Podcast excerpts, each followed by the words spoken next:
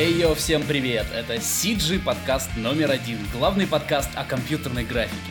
Этот выпуск это продолжение разговора с Вовой Бесединым, режиссером клипов, фильмов и не только. А если вы не смотрели предыдущий выпуск, первую часть, то, наверное, лучше начать с нее, а здесь будет продолжение. Вообще, как у вас дела? Как? Давайте, давайте поговорим в комментариях. О чем бы вы хотели поговорить на подкастах? У нас есть свой план по гостям, но может и вы что-то хорошее предложите. Может мы на чем-то срастимся. Все, кидайте это видео своим друзьям, коллегам по столу, по рабочему месту и погнали слушать. Вперед! А, раз мы эту тему затронули, давайте в ней еще поковыряемся, потому что вы же занимаетесь этим. Э, мне кажется, будет прикольно немножко. Мы как бы с разной стороны все равно так или иначе на это смотрим. Будет прикольно в чем-то, может быть, разобраться и как-то мало ли на что это повлияет, как-то кому-то будет с кем-то проще работать. Ну, слушай, очень прикольно оказалось услышать э, твои проблемы при, э, при каких-то сложных шотах, потому что я говорю, вот сложные шоты, они обычно сложные для всех, и для исполняющей стороны в том числе, когда э, человек бьется, бьется, бьется, и э, типа да что, блядь, у него там не так? Почему он либо, ну, не понимает, что это не... Вот. Это Знаешь, еще, кстати, вот какой иногда бывает в процессе диссонанс жесткий, mm-hmm. когда ты, э, ну, чаще, часто бывает, что в проекте есть там, условно, 10 задач, из них там 8 абсолютно рядовых, 2, в которых ты думаешь, что есть шанс закопаться. Mm-hmm. И вдруг тебе первым делом присылают одну из этих двух, один из этих двух сложных шотов, и он классный. И такой, если это сделали, то, блин, все, про, остальные восемь можно разломить булки, проект готов. И тут ты начинаешь офигевать от того, что тебе другие восемь простейших задач приходят совершенно не в том качестве, как ты рассчитывал. И ты такой, так, стоп, секунду, как это работает? Вы же только что сделали девятый, охрененно. Как можно первые восемь на них-то споткнуться? И вот у меня вот тут вообще нету ответа, э, как это может произойти, э, потому что э, это, опять же, тоже к, к, к, к пайплайну, как бы, то есть, когда есть тоже супервайзер, который, под которым, как бы, артисты, mm-hmm. он же сам их выбирает. Mm-hmm. И ты, вот, например, в последнюю очередь узнаешь, я не могу там перекинуть эту задачу с этого человека, он делает у меня еще там три шота. Но мне-то глобально пофиг, как бы сколько он делает, как ты распределил эту нагрузку. Мне важно, что это не работает, что mm-hmm. эта простая задача, она не выглядит, ну, решенной, так, как мы договаривались. Поэтому, как бы, ваши внутренние, как бы, страдания, mm-hmm. на самом деле, ну, по большому счету, реально, они не должны меня касаться. То есть мы же все знаем, что мы хотим получить в конце. Типа да, ну смотри, э ну, техническую задачу проще, конечно, на конкретном примере э, было бы разобрать, если где-то ну, простая задача, почему она э, это одно. Студия живет за счет того, что, ну, студия не может себе позволить простой, поэтому у нее, понятно, всегда э, куча задач. Там, ты, как ты говорил, там можешь ты оказаться в приоритете, можешь не в приоритете. Какая-то у меня мудрая я, мысль по- была. Пока Давай. ты вспоминаешь, я тебе сразу скажу, я вот вспомнил пример про, ну, то есть э, на чем это, как это э, аргументируется, mm-hmm. что почему я и говорю, что очень важно, что супервайзер или арт-директор, как бы mm-hmm. человек, который понимает, что типа из серии вот это круто, а это не круто. Mm-hmm. Это даже показывать не надо. Часто бывает, что вот при таком делегировании человеку скидывают задачу, которая сформулирована э, в очень конкретном ТЗ, типа. Человек делает ее, например, может он не знает, не знаю, э, контекста или там, ну, как это в итоге на самом деле должно выглядеть и почему. Э, и делает какие-то вещи э, ну, формально, не вдаваясь, как бы, не, не как бы являясь, как бы, в данном случае какой-то творческой единицей. Он просто делает, как бы, за, задание техническое. Да. Ну, подожди, тут у меня вопрос. Ты говоришь про э, какую-то задачу абстрактную, у которой э, название ты сам сказал. У нее есть ТЗ, техническое задание. А ты хочешь от нее какого-то творческого чего-то. Нет, см- ну смотри, я объясню. Я могу тебе на конкретном примере. Давайте так, вот сцена.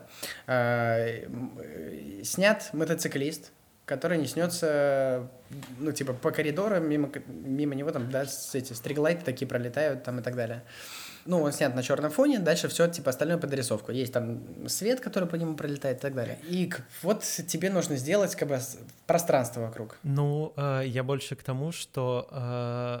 Это, это, давай, довольно, не давай, кон... это довольно да, неконкретная не, погоди, задача. Давай, вот я, я закончу мысли. Короче, и вот, э, допустим, ты говоришь, типа, допустим, должны лететь там три там полоски разных цветов э, соответственно, в motion blur каком-то, на разном расстоянии там и так далее. Вот. И э, эта задача как бы попадает человеку. Человек ее делает, присылает, и э, как бы это отличается сильно от референсов по качеству, как бы, и там на это может влиять масса настроек, типа скорость пролета этих лампочек, их близость друг к другу, там еще что-то, и еще миллион всего. И ты э, можешь получить результат и как бы биться. Это не самая сложная задача, я думаю, вы понимаете, э, но ты можешь биться за то, чтобы она с точки зрения стилистики как-то выглядела хорошо очень-очень долго.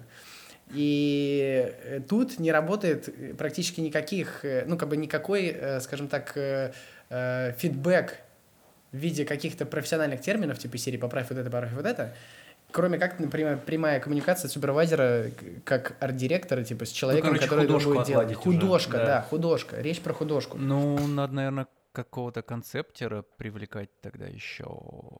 Может быть. Наверное. Еще отличие, э, когда ты даешь какую-то задачу э, более-менее большой студии, студии поменьше, и когда э, тебе супервайзер меняет артиста одного на другого, потому что много задач. Обычно это не касается МРП, но чем больше студия, тем там больше э, деления на более узкие департаменты. То есть если ротоскопер Миша сейчас не может там масочку порезать, потому что он только масочку режет, он там уже не композит эти маски потом, то там ротоскопер Света их доделает. Если э, ротоскопер, э, если аниматор э, Лиза не может там палочку подвинуть, которую она не рендерит, ничего, она вот просто анимирует вот эту палку, то э, также точно в этом узконаправленном департаменте ее вполне... Э, в больших студиях более заменяемые узконаправленные специалисты. Вот, поэтому там это в целом нормально. Главное, чтобы супервайзер был, который это все контролирует. Ну да, но с другой стороны, чем э, но, когда ты, эта цепочка... Да, если ты э, в какую-то небольшую студию отправляешь, а, где все на генералистах держится, то если ты меняешь одного генералиста на другого, который вот прям, то это уже проблема может быть, конечно. А ты это к чему? Это вопрос того, что ты говоришь, что э, у супервайзера может какой-то там артист подмениться, не может работать на твоем шоте, потому что работает сейчас на другом проекте.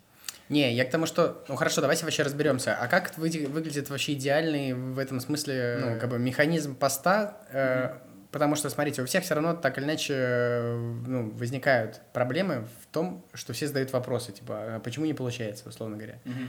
Кто-то, то есть, когда система выстроена максимально формализованно, типа, mm-hmm. извините, чуваки, у нас работа строится по часам, mm-hmm. деньги закончились, э, времени больше нет, mm-hmm. вот результат. Вопрос у меня дальше. Хорошо, но мы же все заходили на проект э, подразумевая определенный уровень, угу. уровень не получен, ну, то есть э, вам не похвастаться, как бы никто не удовлетворен, продюсер расстроен, угу. деньги окончились, времени нет и так далее, э, как бы и проект никого дальше не радует. Ну, в чем... Типа, мы... что делать? Ну да, и что делать, в чем профит тогда, как бы. Ну, все равно все упира... Э, как бы не упирается в э, реально в часа рабочего времени конкретного специалиста. Просто есть люди, когда, э, опять же, мы с Артемом говорили, что есть люди, которые вот прям э, не хотят делать художку, но офигенно просто вот дай им делать э, технические задачи. Есть, наоборот, люди, которые на себя берут больше художки, в, в технических не разбираются. Просто надо... Если так получилось, что что-то не сошлось, что делать? Ну, ты начал эту идею. Я думаю, мы же... Я не знаю, что ты хочешь ответить Сейчас мы, сейчас мы вот как раз выясним. Не, но опять же, я пока вижу э, э, выход такой, ну, то есть, мне кажется, все равно ну, это супервайзер, директор или кто-то да, должен должен да, понимать, да. в чем То есть, дело. Нет, в любом типа, случае. А, что-то не идет. Давайте, давайте концепт нарисуем. Давайте э, какой-то супер драфт сделаем. Там э, кто-то нам сделает аниматик драфт, еще что-нибудь. Да, стопудово. Вот сделаем. мне кажется, что все равно так или иначе все строится опять же вокруг людей, как бы люди формируют вокруг себя команды и человек, который, ну, и сам руками может, и, и с точки зрения художественной тоже понимает много, а, он, соответственно, и будет задачи правильно ставить или отбра- забраковывать как бы результаты работ каких-то, и, ну, и наставлять. Э, Выходит, если что-то идет не так, нужно чуть-чуть подкорректировать конфигурацию команды. Ну, наверное, да. То есть иногда, но опять же, мне кажется, э, очень часто проекты становятся иногда заложниками э, того, ну вот ну окей, смотри, вот э, ты рассказал о некоторых случаях, когда э, куча делизов идет не в ту сторону вообще. Как, как эти задачи решались? Тем, что их делал кто-то другой? А, нет, я тебе, это я хотел рассказать просто про, ну, про одну из механик, которая, на мой взгляд, просто как бы такая небольшая уловка в плане того, типа, работа идет, Вот, ну, э, опять же, если брать, например, там крупные студии, мне кажется, все, кто обращается в крупные студии, они ожидают как бы сервиса в виде того, что они будут видеть гораздо более финальный результат, э, там, чем э, в других случаях. Там. Наверное, да, но в студиях-то тоже те же самые люди работают, просто в большой студии больше таких людей. Не, ну просто смотри, тебе присылает Дейлис, ты такой, ой, ребят, что-то не то, типа вот надо здесь поправить, это, а, ну, это, допустим, очевидная вещь. Тебя собирает шот, присылают эту милку, микроправку mm-hmm. на следующий день. Ты такой, да в смысле, типа, вы же не до конца поправили. А, да, точно, а. переправляют. И это, э, как бы, как это называется, ну, мельница, вот, короче. Лично она... я сторонник того, чтобы показывать э, побыстрее результат, э, ну, чтобы не было такого, что ты делаешь побольше, потом отсылаешь, там все не так, переделываешь, снова там ждешь, пока э, какой-то будет э, более-менее красивый результат, чтобы его показать там и внести правки, которые можно было, от которых избавиться на более раннем процессе. Я, наоборот, люблю там какие-то вообще широкие, супер широкие мазки сделать, это, это те мазки, да, это те пятна, да, в той части экрана, да, давай пошли дальше тогда. Да, ну, мне кажется, это классный подход, но здесь, э, согласись, еще должно быть э, очень большое доверие между людьми, да, да, в том тут... смысле, что ты можешь показать какие-то ты с первого носки. раза неподготовленному чуваку это будет выглядеть как, типа, что за дичь ты показываешь, ты же профессионал. Ну, вы сейчас не, я, я не про это. непонятную штуку, да? потому что у, все, у всех шотов есть какие-то этапы работы. Ты же не будешь на этапе аниматиков или привизов mm-hmm. показывать финальный рендер. Это же бред. Э, и когда это, ты приходишь... это бред, когда ты в студии работаешь. Может быть, для какого-то генералиста или моушенера это а не вы, будет бредом. Вы обсуждаете вообще что? один, один говорит про студию, другой говорит про фрилансеров, и я путаюсь, что вы обсуждаете. Если Окей. ты путаешься, я представляю, что происходит сейчас со слушателями. Я, Давайте я, вернем здравое. Не, я, я потерял нить разговора. Угу. Вы обсуждаете либо работу с большими студиями, либо работу одного человека, который что-то делает. Потому что если это большая студия. Я, я, я видел, это 8 я, я э, предполагал на большой студии, потому что в большой студии есть такие же проблемы. Там в большой студии это зависит тоже от супервайзера и от продюсера, на каком этапе э, он хочет показать какой-то результат. Это не зависит от того, студия это или э, фрилансер, потому что это вопрос э, внутреннего ценза того, кто э, отправляет эту задачу, кто решает, что она отправляется сейчас на Дейлис на, на просмотр. Короче, э, э, извини, я, если, если, если вас... сейчас подытожить, смотри, мы, мы же на самом деле вот, вот к чему переходим-то. Э, точнее, с чего начинали и о чем в итоге... В чем запутались? Не, к чему, к чему в итоге все возвращаемся. Если мы в итоге соглашаемся с тем, что в крупных студиях можно встретить тех же самых артистов, с которыми ты можешь поработать отдельно, условно говоря, и ты никогда не знаешь, Но кто реально есть, будет, да. кто реально будет выполнять твою задачу, то глобально кроме как э, э, ну, разницы с точки зрения какой-то формально организованной ну, работы, э, разницы в проблемах нету. То есть, ну, мы можем в да. больших студиях столкнуться с проблемами с неудобной, с неудобным для заказчика пайплайном или там с какими-то вещами, которые вот могут напрягать заказчика. Но с точки зрения работы проблем очень много одинаковых, естественно, потому что это так или иначе одни и те же люди, просто под разным руководством. Потому под что тот же самый твой сосед Коля, он неважно, там он с тобой напрямую работает или идет в студию. Да, но дальше, если мы опускаемся на следующий уровень, как мне кажется, тоже одна из э, таких э, трудностей, в которые попадают в том числе и ребята э, там, ну, и супервайзеры или руководители небольших студий, э, они все равно берут э, часто кого-то в помощь, там кем-то усиляются, mm и не всегда этот привлеченный человек там может оправдать в том числе их ожидания. А они становятся заложниками того, что им все равно приходится э, передавать там режиссеру или продюсеру, да, дальше уже э, как бы за его результат как бы отвечать. Но это, это все подходит к тому, что чтобы хорошее кино сделать, надо, чтобы вообще все звезды сошлись. Неважно, это графика, не графика, это вот реквизитор не тот у тебя на проекте, все там условно. Вообще, да. Вот такими глубокими космическими мыслями.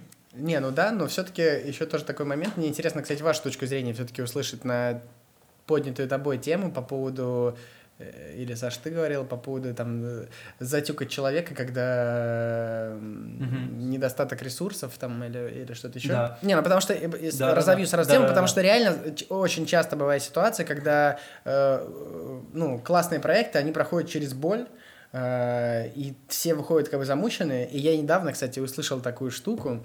Э, который заставил меня, с одной стороны, задуматься, а с другой стороны, начать как бы этот вопрос копать, и, может быть, мы сейчас до, куда-то докопаем. А, короче, я все чаще встречаю такую мысль о том, что э, все должны кайфовать как бы на проектах, да. типа всем должно быть хорошо. Это а, что-то зумерское, давай. Звучит логично. Как бы, нет, звучит с одной стороны логично, с другой стороны э, настолько редко сейчас бьется с реальностью, э, потому что ну многие проекты это не, э, ну точнее многие амбициозные задачи, они не оставляют времени на то, чтобы там Наслаждаться этим. Как бы, ну, рок-н-ролл это все круто, как бы. То есть и классно, мы же все на берегу вписываемся в классный проект mm-hmm. и сделаем его. Mm-hmm. А потом начинается, как бы, ну, куча проблем э, нестыковок по ряду при... Э, разных причин. И вот здесь возникает вопрос, типа, серии, когда ты должен остановиться, ты вообще прекрати их тюкать, ты, они так э, выложились, и будь доволен тем, что есть. Или, как бы, ты начинаешь дальше, как бы, ну, это все, как бы, копать, напоминать, о чем вообще здесь все собрались и так далее. Вот вы внутри себя, я уверен, тысячу раз сталкивались как бы mm-hmm. с такими ситуациями. Как на это смотрите и как видите правильную здесь как, ну, коммуникацию? Uh, мне кажется, так как мы кино делаем или там клипы, сериалы, неважно, uh, у всего этого есть дедлайн. И свои желания нужно уметь подгонять к дедлайну так, чтобы они во время там вот что условно премьера через uh, неделю, и чтобы не нужно было делать за день до премьеры что-то доделывать в Ну, ты сейчас фильме. говоришь по отношению к, типа, к заказчику или нет, внутри нет, кухни? Нет, нет, э, вообще не важно, что это. Это там и для артистов, ну, там может быть разные дедлайны у всех. А, и мне кажется, что нужно для себя изначально где-то внутри понять, а, где тот максимум, который можно сделать в эти сроки. Понятно, что там одну задачу можно делать э, неделю, и эту же задачу можно делать месяц, и результат будет разный в итоге. Вот. И как-то сопоставить то, что ты э, можешь сделать за это время, и понять, что не гнаться за перфекционизмом и выдрочить там каждый пиксель, э, а остальное все будет говном, просто сделать за выделенное время и выделенные ресурсы максимально хорошо, насколько это возможно. А если это не отрабатывает то, как у тебя это в голове представляется, а, картинка, которая получается в эти сроки? Не, ну смотри, я могу тебе привести пример. Ты сейчас говоришь довольно такую идеалистичную картину, когда каждый должен, значит, э, понимать все, и, соответственно, относиться к людям. А, вот смотри, заходим на проект, как это часто бывает, обсуждаем задачи, Продюсер тоже не хочет брать на себя там какие-то лишние риски, да, и он зака э, заказчику в данном случае, не знаю, след... генеральному продюсеру, неважно, или кому-то еще, в общем, есть дедлайна, обещает в таком-то сроку выполнить. Идет разговор с CG-студией. Э, все обсуждают задачи, говорят, окей, у нас есть на это месяц, значит, это будет условно там не, не, не знаю, там, не Full CG город, там, типа, не 3D-шный какой-нибудь мейт, там, что-то еще, там, ну, в общем, какие-то придумывают схемы, но мы все обсуждаем о том, что это будет выглядеть вот так-то, такая технология, да, вот такие-то референсы, всех вроде все устраивает, go, поехали. А, дальше внутри команды же могут поехать сроки, да, кто-то что-то не сдал вовремя и так далее, и так далее. Но, кстати, внутри МРП э, интересная система, э, то, что там все поделено на команды внутри студии, и команда сама выбирает интересные для себя таски, условно. То есть уже это к разговору о, тому, что, о том, что ты говоришь, что все условно как будто бы сейчас идет к тому, что должны заниматься тем, что им в кайф, вот, но не всегда так получается. Вот хотя бы какой-то намек на это в такой организации работы, что ты видишь общий пласт работы, видишь, что ты конкретно сам бы хотел из, из него поделать, и его берешь. Э, э, это прикольно, но вот э, мысли, про которые ты сказал, то вот как в этом разобраться? Ну, это опять же к тому, вот про что вы спорили, что ты же не закидываешь эту задачу в человека или там в команду, неважно, и там через две недели и не приходишь и спрашиваешь, ну что, где? Э, это же проверки, там, ну, какие-то либо дейлики ежедневные и какой-то...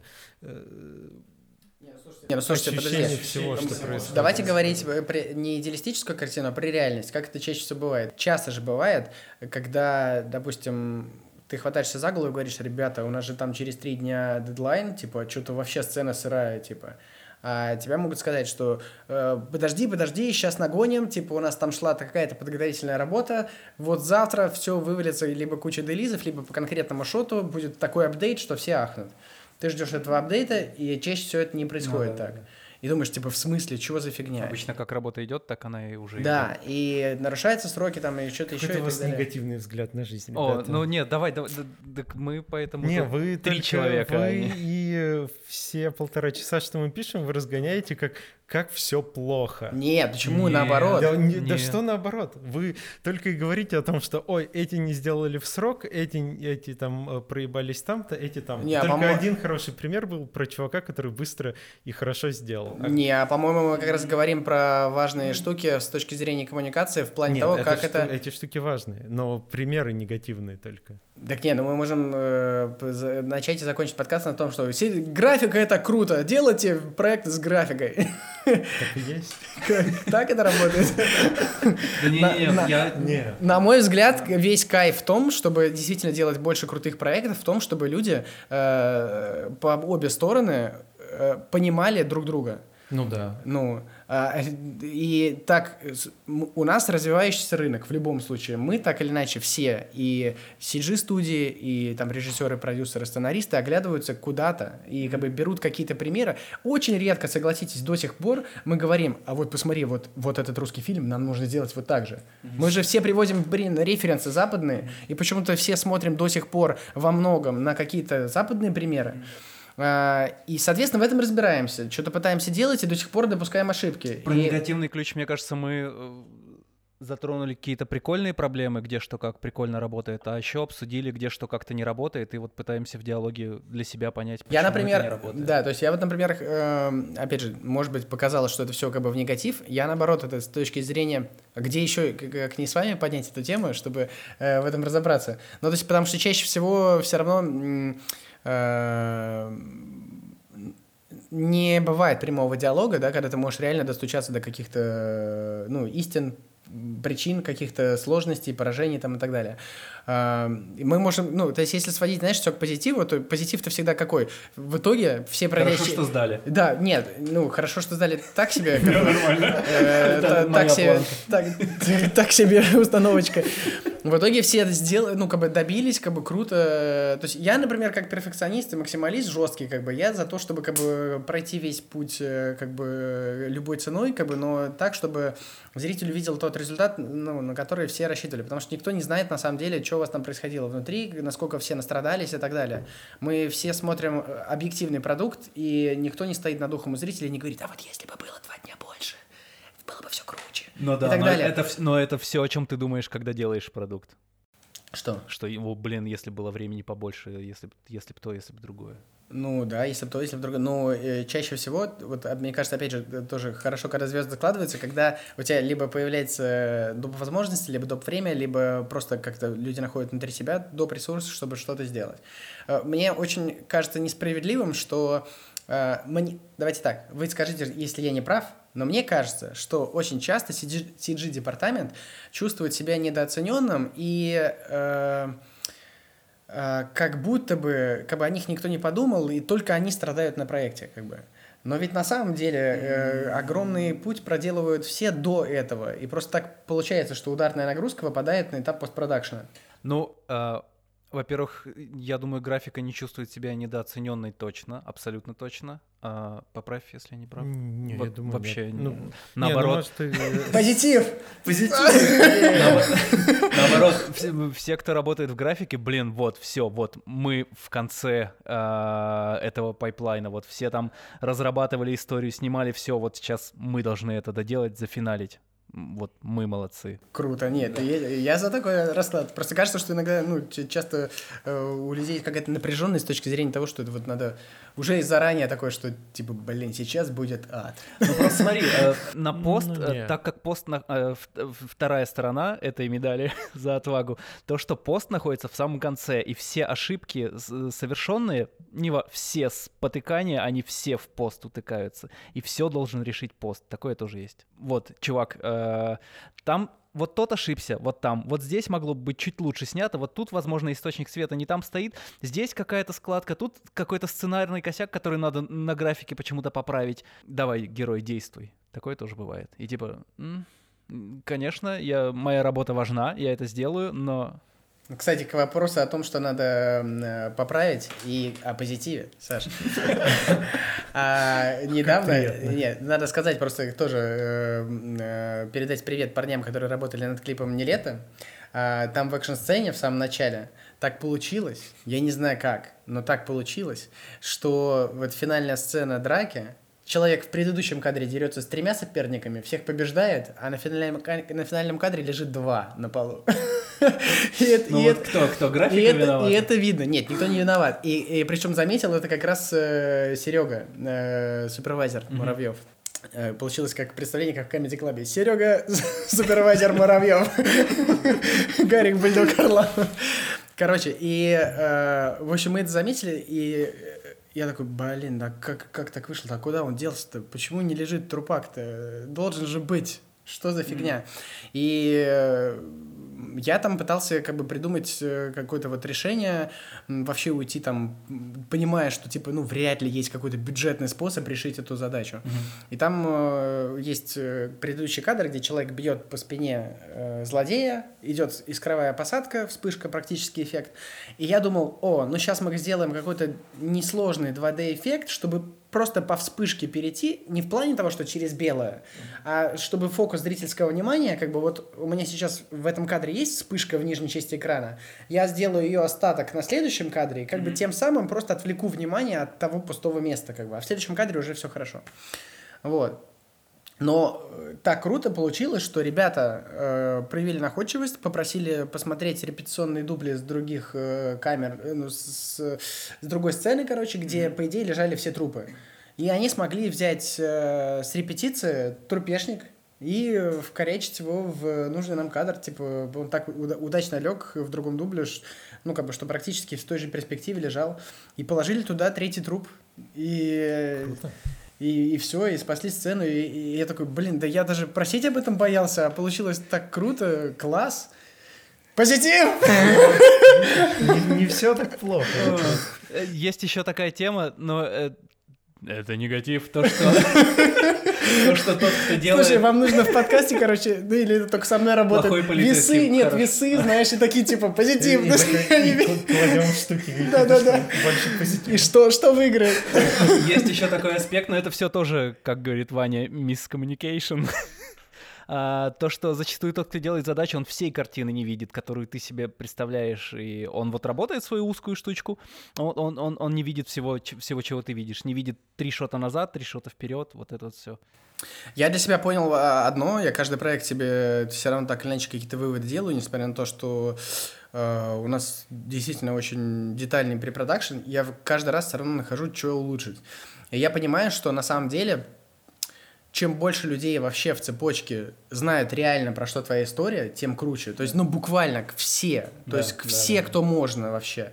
На уровне тритмент, на уровне рассказовки и так далее. У нас же обычно это все заканчивается тем, что, ну, знает продюсеры, глав департаментов, там, ну, CG-супервайзер и так далее. Секвенцию видит, остальные все видят Да, и, и, и, и когда ты пытаешься в какой-то момент разговаривать с кем-то, типа, ну, ты понимаешь, там, в той сцене, там, то-то, то-то. А человек, типа, что, какая сцена? Типа, я даже не в курсе, как бы, сценария. Да, да. И я вот все, как бы, мечтаю прийти к тому, чтобы вот, ну, попробовать на каком-то следующем проекте. Понятно, что когда ты говоришь про кино, и это, как бы, условно говоря, гораздо более длительный проект, все успевают так или иначе погрузиться. Но если мы говорим про какие-то краткосрочные, но сложные работы, типа там, там клиповые какие-то или ну, любые другие э, форматы, круто попытаться максимум подготовительных материалов э, отдать ну, наибольшему числу людей, чтобы все были как бы в курсе, и я еще верю в такую, как бы, знаешь, некий, э, как этот, э, коллективный иммунитет. То есть коллективное понимание того, что происходит. Mm-hmm. Оно на самом деле, ну, реально очень помогает. И наверное, ну и в том числе, мне кажется, это еще и сказывается тоже на ощущении, на каком проекте ты работаешь, опять mm-hmm. же. То есть до многих... Я почему э, сказал вот такую штуку, что мне кажется, что кто-то считает себя недооцен... недооцененным в том смысле, что, э, ну, они часто получают, артисты получают какие-то обрывистые комментарии, э, могут, может показаться, что там как-то, ну... Э, особенно когда не сразу все получается, что с ними как бы резко разговаривают там, mm-hmm. или что-то еще. Э, хотя они не обладают там всей информацией, от них требуют полной включенности и так далее. И мне кажется, ну, это очень редкий случай, но и когда у вас есть такая опция, что команда уже сформировалась заранее, конечно, круто ее на всех уровнях посвятить ее. И когда человек видит, что ему не достается задача, а достается пак материалов, типа тритмента, полноценного сценария, концепт-артов там и чего-то еще, и он смотрит, что он уже как бы в проекте, где до хрена что продумано, mm-hmm. мне кажется, это побуждает тебя тоже как бы... Вот, тут самое место про то еще одно ружье, которое я подвесил немножко раньше, э, про то, когда ты называл задачу ТЗ, что это называется техническая задача. А в скраме есть такая штука, как пользовательские истории. Скрам — это методология управления людьми, процессами в работе, бла-бла-бла. А, вот. А, вообще это фреймворк agile, но это другая история. А, и эти пользовательские истории, они как раз про то, что э, это из IT пришло, но если это на нашу историю проецировать, то это м, условно про, про что в этом кадре, про что в этой сцене.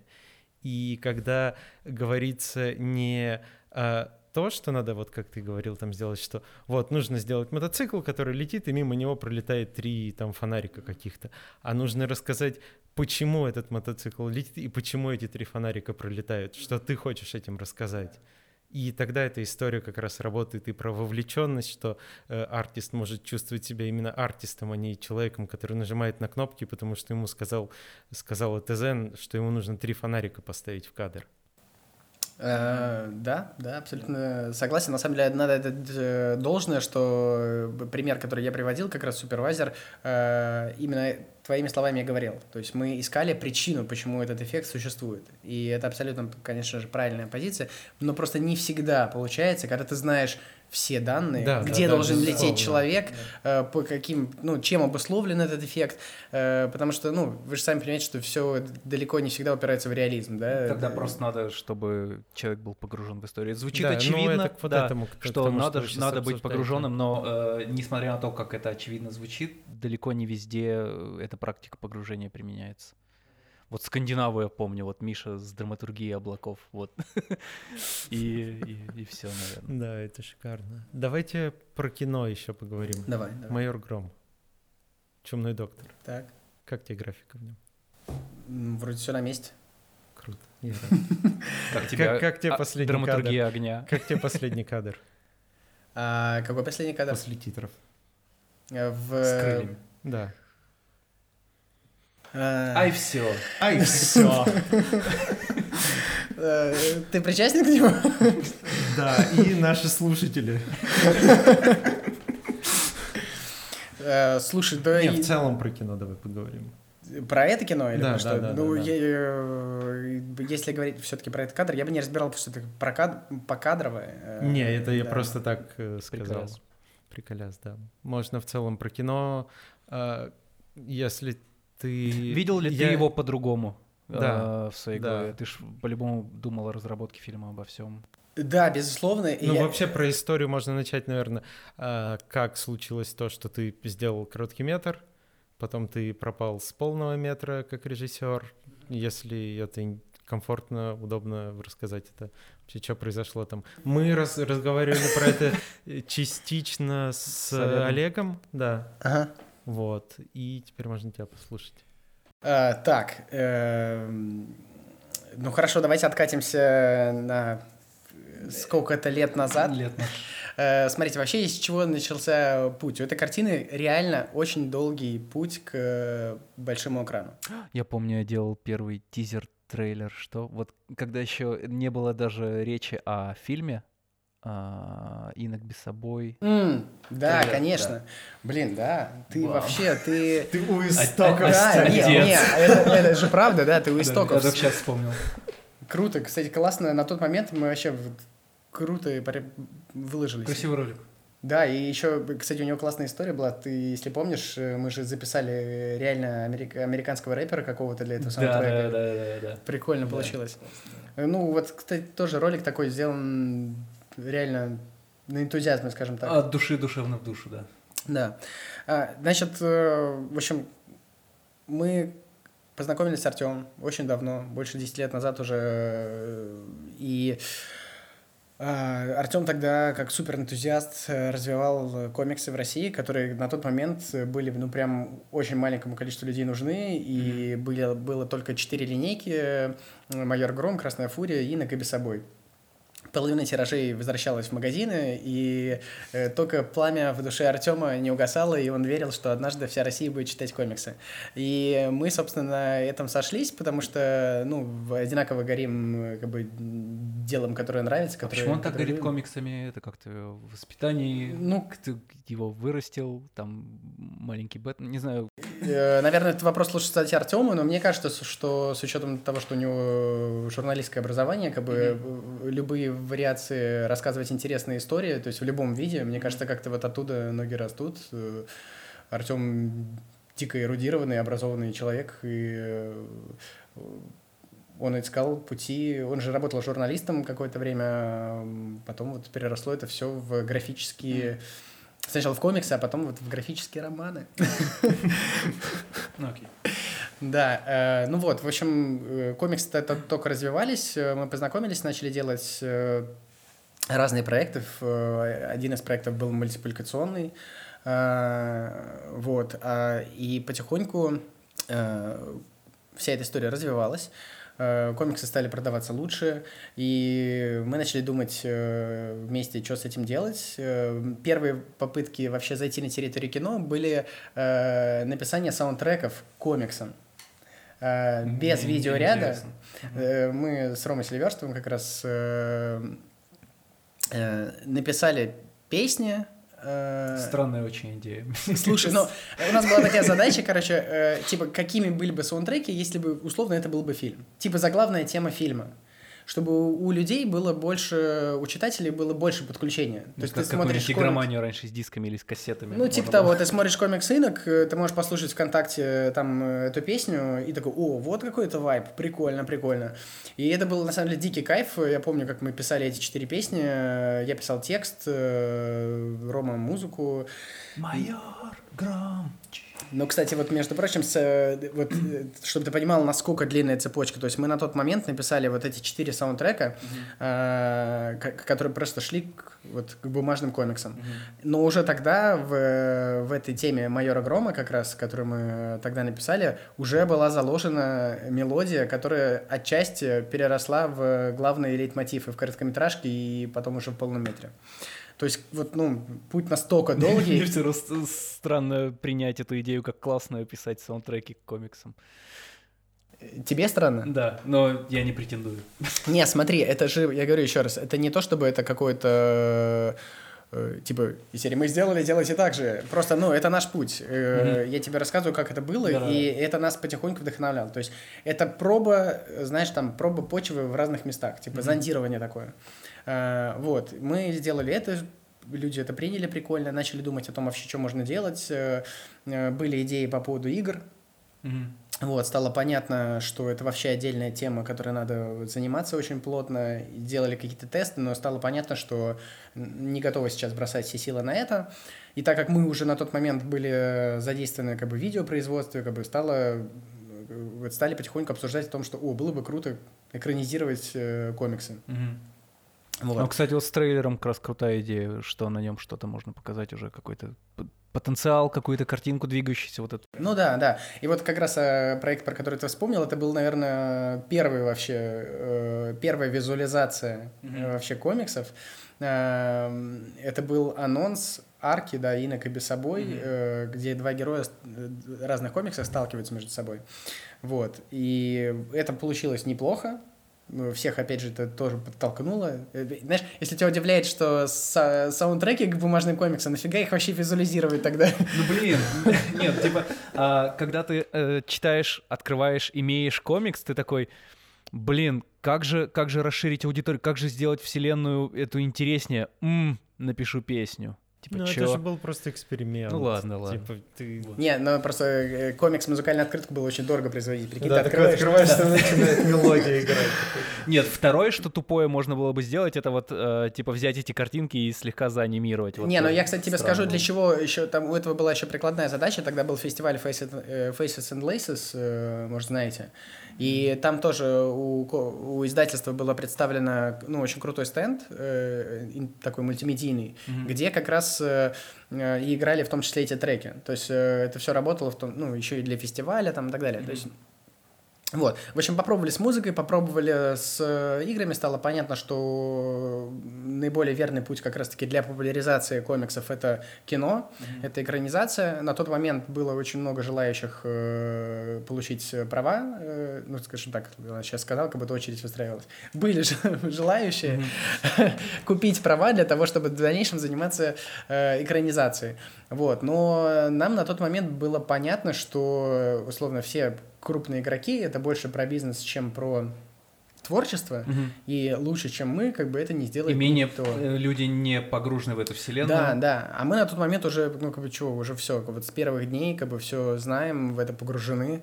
А, Вот. И, но при этом очень трезво себя оценивали. То есть было пон- абсолютно понятно, что если мы сейчас э, на голом энтузиазме решим, типа, а давайте-ка мы сейчас сделаем классный двухчасовой фильм и всех порвем, нет, э, вряд ли у нас это получится. Мгм.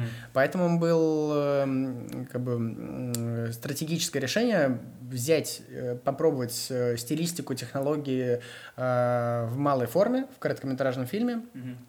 Э, посмотреть, как это работает, а дальше уже развиваться. И, собственно, в 2015 году мы с Артемом основали тогда кинокомпанию э, и начали развивать ее.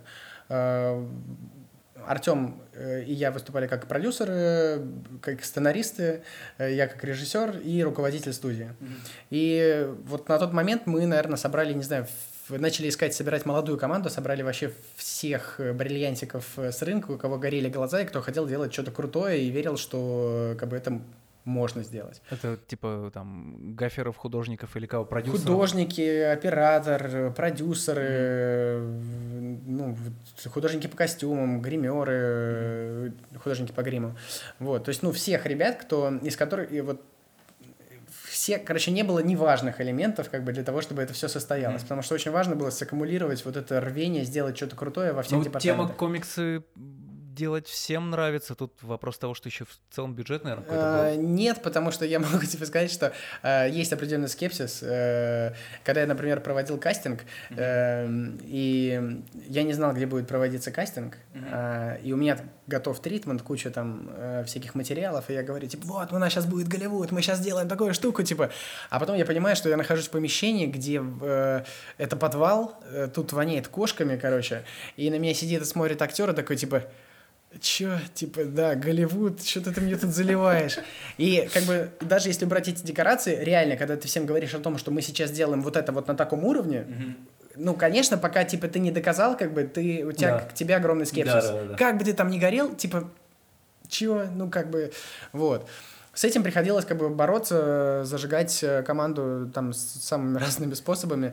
В общем, тем не менее, в общем, мы собрали команду, Параллельно шла работа со сценарием. Мы э, открыли в Питере большую студию со своей художественной мастерской. Это была такая большая, большой плацдарм для подготовки кино. Э, Приступили к съемке короткометражки, э, сняли ее, она очень круто зашла на YouTube, были эфиры на Первом канале, поехали, э, потом премьерные показы были там в э, в Европе, в Штатах э, на комиконах уже несколько лет у издательства были панели представлены, и мы там делали премьерные показы там в Сан-Диего, в Нью-Йорке. Все сложилось супер круто, всем дико понравилось, э, стало понятно, что мы попали как бы в точку, и э, все тесты, которые мы делали, они оправдали себя э, и стилистически, и технически. То есть для нас это был реально именно тест. То есть э, это не коммерческий проект. Задача была попробовать все, что мы задумали, и дальше это масштабировать в полной Ну, мере. типа не коммерческий проект, но с нормальным таким заносом все равно, потому что даже, ну, панели все разместить свои. на- Нет, имеется в виду не коммерческий с точки зрения того, что на короткометражке никто не планировал заработать. Это условно были траты, которые включены в глобальный бюджет э, проекта. А, И в развитие студии, и в развитие полнометражного кино. Вот, поэтому э, мы сняли вот этот проект, он зашел, стало понятно, что надо двигаться дальше в этом же направлении, и мы отправились э, в командировку длительную такую в Штаты, э, чтобы искать дистрибьюторов для того, чтобы выходить, э, ну, делать проект международным. Mm-hmm. Потому что, ну, все круто, работает и в России, и э, в Америке, и в Европе, все смеются, всем нравится, у всех есть подключения, и при этом на этом проекте не было задачи э, удивить драматургии, задача была показать production value, типа, посмотрите, мы можем снимать круто, а теперь mm-hmm. представьте, если к этому добавить крутую историю. Вот, и, собственно, у нас прошли безумно крутые встречи рабочие в Штатах. Мы встречались с людьми, собственно, на фильмах. То есть, которых... по сути, ездили со своим шоурилом и. Да, да. Mm-hmm. Я встретился с людьми, э, собственно, там фильмы которых для меня были референсами, там Джоэл Сильвер. Э, это продюсер Silver Pictures, компания, которая снимала Шерлок Холмс, Матрицу, Смертельное оружие, Крепкий орешек и так далее. Mm-hmm. Джоэл Сильвер вообще чувак, который придумал жанр боевика. И, типа, получить от них респект э, нашего проекта, это вообще было вау, типа, очень круто. И, э, в общем, Задача была найти дистрибьютора, партнера, который помог бы релизу стать мировым mm-hmm. и выйти в Штатах. Mm-hmm. И, но мы попали в не очень удачное время, в тот момент, когда были все эти истории с э, харасментом. И один из главных партнеров это Харви Вайнштейн, mm-hmm. который, как вы знаете, как бы да, совершил не, как бы пару не, не странных шагов. Вот. И, в общем, короче, ну, ситуация реально абсурдная. Условно, у нас была, должна быть в среду встреча.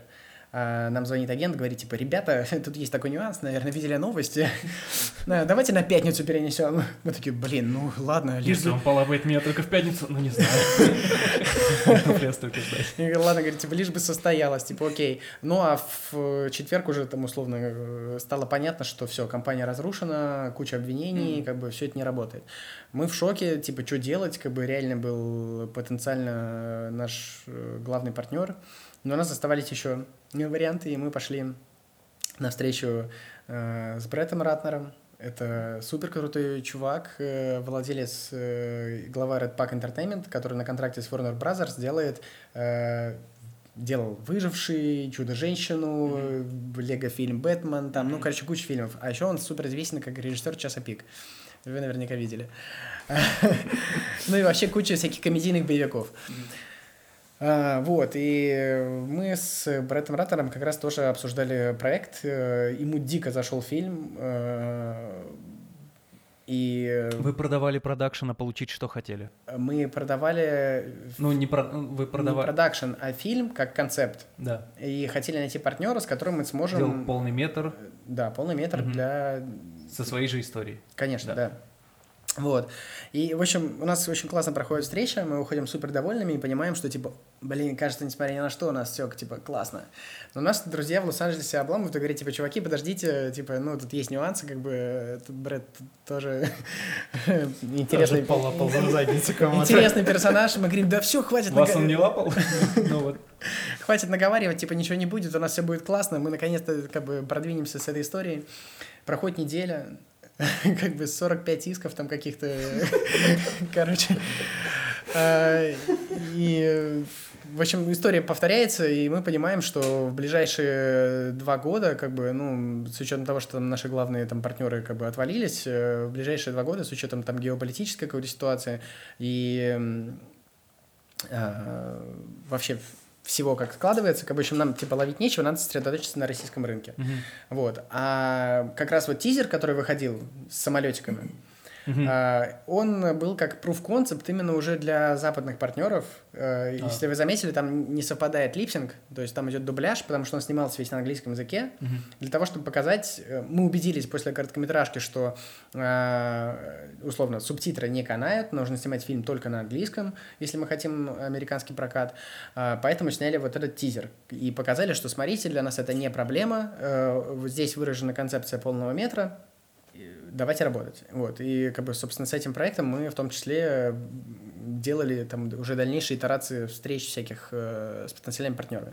Вот. А потом поняли, что, как бы, окей, э, тут что-то не разорваться, как бы давайте делать уже тогда на российский рынок, вернулись к работе над сценарием, начали готовить э, проект, и все, началась подготовка к полному метру. А, и когда мы зашли на подготовку уже к полнометражному фильму, я выступал уже только в роли режиссера, а не продюсера, mm-hmm. и как бы ключевых решений не принимал.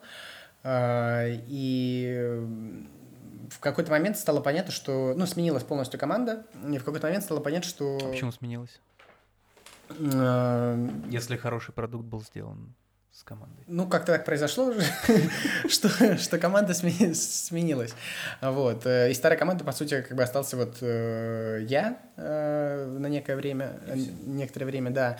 Я, я уже много раз пример приводил, у нас в Ижевске была группа, в которой иногда менялся вокалист, и э, туда пришел очередной вокалист, и им, ребятам так было неловко им говорить, что он им не подходит, что они просто все ушли из группы и создали новую. Прикольная ситуация. Чувак, все круто, все, все фигня. Но мы уходим. В этой группе все классно, но нас позвали другую. Да. Забавно. А, да, ну, короче, э, в общем, да, началась подготовка к э, полному метру, но произошел, э, произошла смена команды, собственно, изменился продюсерский состав, и э, вот, как я уже сказал, я стал уже не продюсером и режиссером, а только режиссером, mm-hmm. ну, и сценаристом. А, и ну, в какой-то момент, то есть мы уже провели весь препродакшн э, практически. Это крутое было решение команду поменять? Или, или, или это просто данность такая, и все? Я не, не думаю, что я могу сейчас э, как-то это оценивать. Mm-hmm. То есть э, с учетом того, что я в итоге сам э, не, не, не выступил режиссером в итоге на, на проекте, поэтому странно было бы э, говорить. То есть mm-hmm. есть продукт и есть в итоге результат, и он так или иначе... Другого мы не увидим. Да, так или иначе есть. А, вот, и, то есть мы провели препродакшн, то есть э, был нарисован там довольно большое количество раскадровок, э, все визуалы, там подбор локаций, там и так далее, вот, и, но в какой-то момент стало понятно, что э, взгляды все-таки расходятся, и мы как бы решили разойтись, скажем так. Вот. Абстрактненько, но да. окей, как тебе комфортно. Да, ну смотри, на самом деле просто так как для меня этот проект реально детище, как бы mm-hmm. я с ним прожил просто очень много лет, э, как и Артем. Э, я могу сказать э, абсолютно искренне, что для меня самое главное, я это на примере там ребятам говорил, что в, в, в любом формате, в целом, что эта история, она дошла до большого экрана. Uh-huh. А, видел ли я там другой, это уже, ну, как бы другой вопрос. Uh-huh. А, в целом, что это вообще штука, которая была задумана энтузиастами, как и вообще и такая малюсенькая какая-то идейка, мечта, она доросла до этого формата, это вообще нонсенс, как бы, это супер уникальный случай, чтобы вот в такой ситуации, а, то есть у нас нету ни одного прецедента, как бы, чтобы кино развивалось вот так, так долго и так наглядно. Mm-hmm. Ну, то есть, прикинь, реально, э, с бумажного комикса, потом с маленькой идеей людей, которые никогда не делали кино, сделать что-то, доказать делом, что они могут, развить эту историю, и как бы довести ее до больших экранов спустя э, годы как бы какой-то непрерывной работы. Это очень крутой кейс, и э, я рад, что полный метр вышел, и что он так или иначе дал буст и издательству. Ну, вы видели, как это клево зашло на Netflix. Э, это в любом случае большой и шаг. кино и для нашей индустрии очень крутое получилось. Это безусловно. Молодец, что ушел, все хорошо вышло. Отличное кино. Это, это в твоей я фантазии. Шучу, шучу. В твоей фантазии это должен было быть, знаешь, типа самолет успеха, из которого я такой открываю дверь и говорю, типа, формула у меня! Выпрыгиваю. А потом, а потом кто-то говорит, смотрит на меня вниз и говорит, она двухкомпонентная.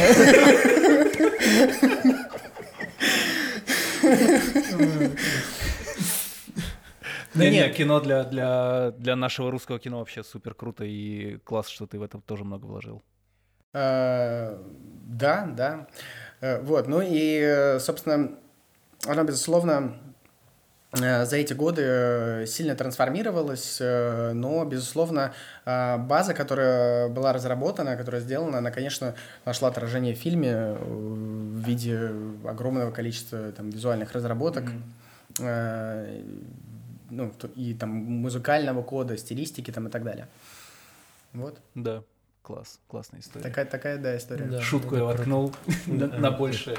Надо ну, это клево, что это популярно, даже несмотря, естественно, на какие-то толпы хейтеров, которые есть везде в комментариях на Ютубе, где угодно, но там какие-то очереди безумные на автограф-сессиях с авторами э, комиксов, и потом на вот это вот э, Russian Creative Week, там тоже, когда про майора Грома рассказывали, там тоже там единственное выступление, где была очередь.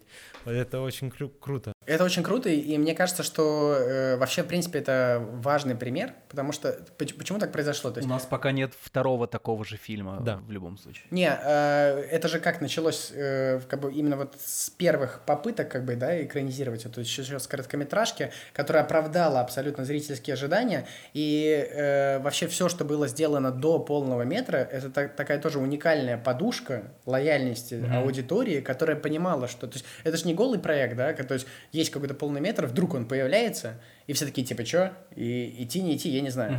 Все, у всех было определенное, как бы, да, градус ожидания. И вот эта работа, которая была проделана, она, безусловно, сказалась на зрительской, э, зрительской как бы, поддержке, на формировании зрительской поддержки, да, на любви э, к этому фильму.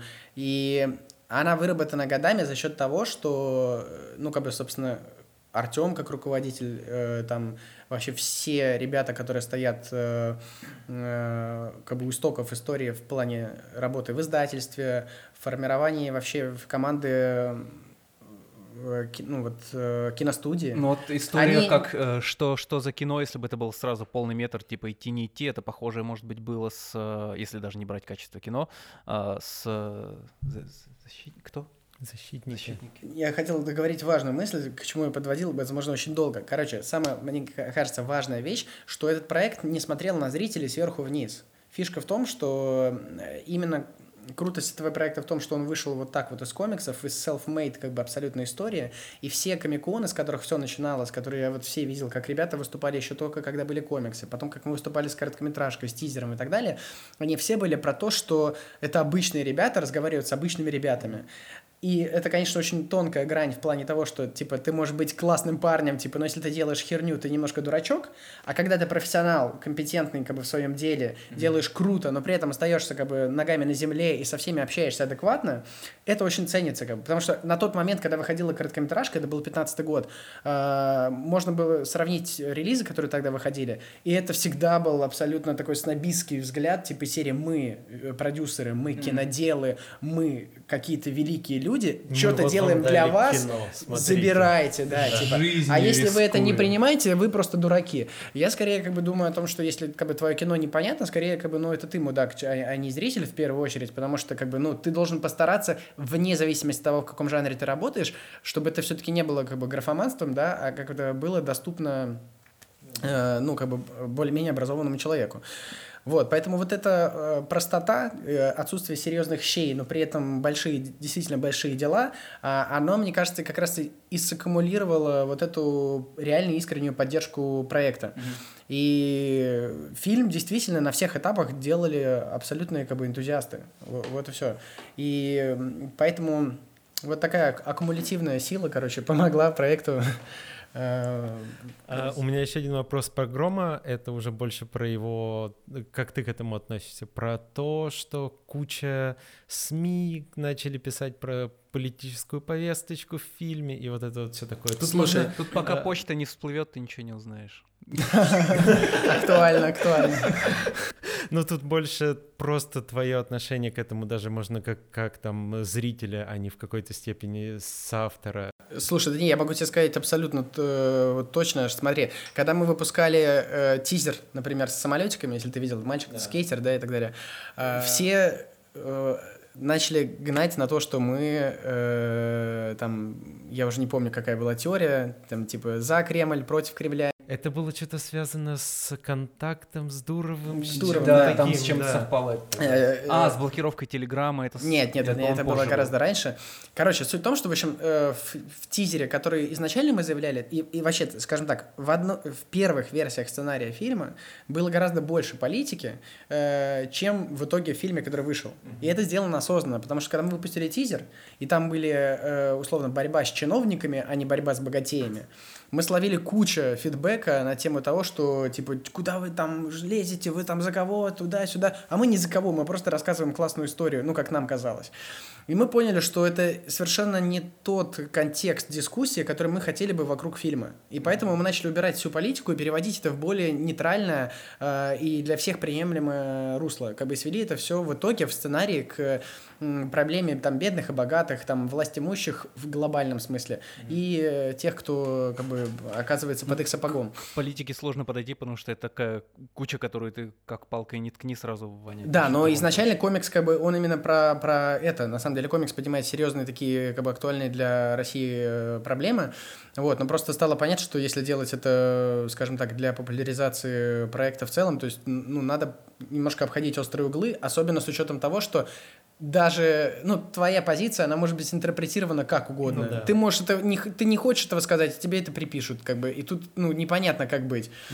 Вот, а, а к вопросу о Телеграме, то, что ты говорил... Он, э, он позже был, да, я вспомнил. Но там была тоже классная история. Э, Просто вот э, мало кто об этом сейчас знает, зацените очень крутую штуку. Э, Случилось очень крутое кросс культурное такое взаимопроникновение. Артем, когда писал комикс, в комиксе есть герой Разумовский. Это протеже, ну как бы, скажем так, он снят с Павла Дурова. Э, Авторы вдохновлялись именно Павлом Дуровым, и, собственно, социальная сеть вместе, это ВКонтакте, как бы все очень схоже и так далее. А, Да. Вечер, вечер, вечер откровений. понял. Короче, э, так вот смотрите, когда писали комикс, вдохновились Дуровым и включили его как бы в комикс. Мне очень нравится, прости, что перебил, что э, в фильме прям реально видна отсылка к э, местным локальным героям нашего времени, условным героям. То, что это не кто-то абстрактный берется, а прям реальные прототипы можно провести аналоги. Это мне нравится. Это все, что я хотел сделать. ремарку. Хорошо, так. Короче, в общем, э, комикс изначально вот вдохновился э, Павлом Дуровым и был создан как бы персонаж. А спустя какое-то время, когда мы сделали э, вот этот ролик э, э, с мальчиком, который запускает самолетик, так получилось, что Дуров его увидел и вдохновился этим видео. И вы помните, была акция, когда, Когда все Телеграм пускали с- самолет, да, да. Я с этого офигел, потому что я лежу в кровати, просыпаюсь от того, что у меня куча сообщений, типа, чувак, как вы это сделали, вся фигня. Я такой, что сделали, что сделали? Мне присылают скриншот, а там, типа, ров- там, я не помню, во сколько там, в 7 часов, по-моему, было. Э, все кидайте самолетики там из своих окон. Я такой, чего? У меня просто разрыв шаблона, когда твоя идея, она, ну, выпадает, ну, она проникает уже в реальность. И вы прикиньте, то есть с реального человека был списан образ, помещен в комикс. Этот комикс выпускался, по нему снимается кино, живой человек это смотрит, вытаскивает это из кино и отпускает в реальную жизнь. Ну, это клево, да. Я просто, мы, мы тогда просто офигели. И э, когда э, это была очень кинематографичная сцена, я в этот день гулял с племянниками, и я думаю, о, блин, надо успеть вернуться в город, мы были за городом, типа, к 7 часам посмотреть. И вы помните, чем заканчивается ролик, мальчик закрывает окно, никто не пустил самолетики, он расстроен. И я выхожу на парковке, типа, в 18.59, типа, все, 7. И вот как этот мальчик просто смотрю и думаю, кто-то запустит самолетик или нет. Ну, хотя бы И никого. И тут в какой-то момент я поворачиваюсь, и, а это типа там проспект ветеранов в Питере, короче, спальный район, а, с какого там шестого или седьмого этажа вяло летит один самолетик, короче, и застревает в дереве. Но это было так вообще драматично. Ты понимаешь, что типа это работает. А потом, когда я уже зашел домой, э, и начал смотреть соцсети, как бы, э, я увидел, что таких видосов просто до хрена, где люди собирались группами, запускали эти самолетики и так далее. И это было просто, ну, до мурашек, потому что это дикий кайф видеть, как вот этот, как, ну, как это работает, ты понимаешь, да, то есть из живого человека в комикс, из комикса в фильм, из фильма в реальную жизнь, как бы, ну, это такой путь э, концепций, он очень вдохновляет. Супер кайфово. Круто. Последний вопрос. Я думаю, ты успеешь на него ответить. зачем кидать реальную машину? Куда? У тебя был недавний ролик, где ты кидал Бентли, поднимал Бентли. Как, тебя- как ты А, договорился об А, этом? А, Мне ну- кажется, это не на, не на две минуты история. Давай, за две минуты. Хорошо, за две минуты. В общем, изначально этот проект начался с того, что у владельца автомобиля этого была идея э, прыгнуть. Он играет в GTA, он хотел прыгнуть в- как в GTA, только в реальной жизни. Слушай, я тоже играл в GTA. У меня, Таких желаний не у было. меня Volvo 2007 года. У тебя, у тебя не было Плохо играл.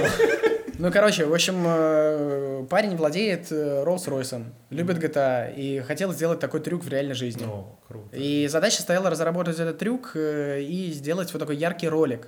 То есть он хотел сначала изначально, изначально сделать просто ролик.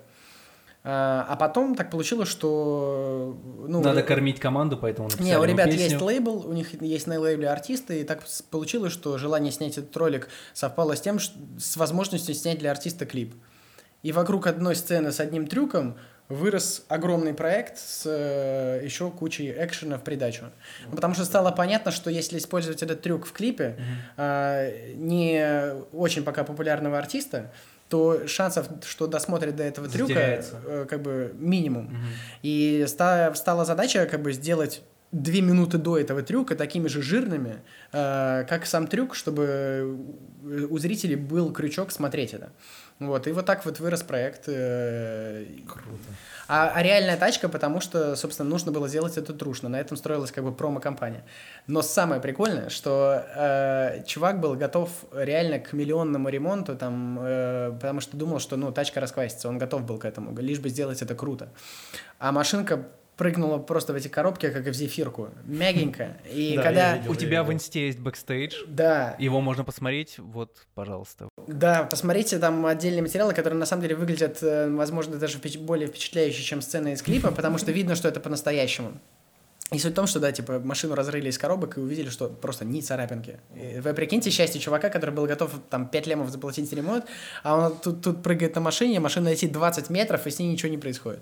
Это было, конечно... Там еще работал Юрец Тарханов. Да, да. Именно из-за этого мы с ним не пошли в бар пиво попить. Да, он сказал, что не может с нами идти, потому что на съемках. Да, да. Юра смонтировал потом этот клип. Я, я надеюсь, по- позитив превысил Да, негатив. да, да, Мы идеально. вырулили это! Наконец-то, спасибо, спасибо тебе.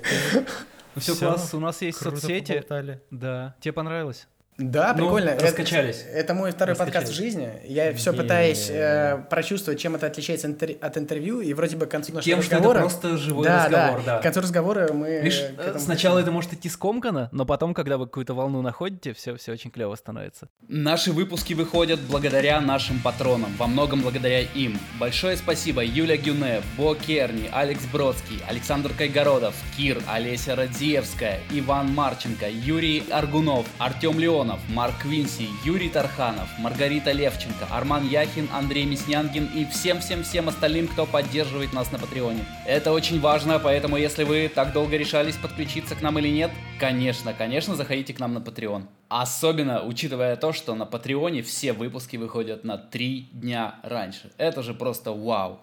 Вот, у нас есть Patreon, на который Юра Тарханов подписан. А, На Патреоне подкасты выходят на три дня раньше. Можешь подписаться на наш Patreon. Подпишитесь на YouTube. э, Ну и все, у нас есть чат в Телеграме, CG чат номер один. Да, спасибо. Кайф. Пока-пока. Awesome 3000 — это крутейшие курсы по компьютерной графике в кино. Пройдя наши базовые курсы, ты сможешь начать карьеру во взрослом постпродакшене, а продвинутые курсы помогут тебе подтянуться до уровня senior. Этой осенью в Awesome 3000 стартует поток по трем направлениям. Супершот — базовый курс по композитингу, клинапу, кейингу и 3D-трекингу для тех, кто начинает свой путь в компьютерной графике. Matchmove Artist — самый полный курс по продвинутому 3D-трекингу для композеров и моушен-дизайнеров, который научит теории трекинга, работе с разными типами линз, моделями искажений, работе с референсными камерами, геометрией, замерами и применению фотограмметрии. Senior Compositor — фотореалистичный композитинг в кино и рекламе. Курс рассчитан на артистов с бэкграундом в композитинге для повышения квалификации, а также для тех, кто хочет научиться разбираться в нюансах композитинга. Мы больше 10 лет работаем над компьютерной графикой в кино и рекламе и знаем все о том, какие специалисты требуются в этой отрасли. Выросли. А если хочешь поближе познакомиться с преподавателями курсов, то у нас есть лучший подкаст о компьютерной графике.